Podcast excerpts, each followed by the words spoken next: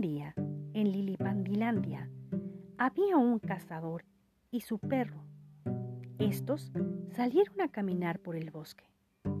De pronto, vieron que una serpiente se estaba peleando con una mangosta. Ambos contemplaron la batalla por unos minutos. A veces parecía que la serpiente iba a ganar y otras que la mangosta resultaría victoriosa. La pelea estaba tan pareja que el cazador no sabía a cuál apoyar. Y en un apuro por terminar el pleito, sacó su escopeta y ¡pum! ¡pum!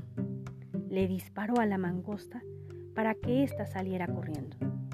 ¡Ganó la serpiente! exclamó el cazador con orgullo. Sin embargo, cuando volteó a ver a su perro, se dio cuenta que la serpiente lo había mordido. El cazador lo llevó corriendo al veterinario y pensó, ojalá no hubiera tomado esa decisión apresurada.